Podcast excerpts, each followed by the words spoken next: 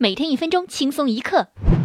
新华社报道，天津市某洗浴会所一楼休息厅一块楼板塌落，现场造成了四人死亡，八人受伤。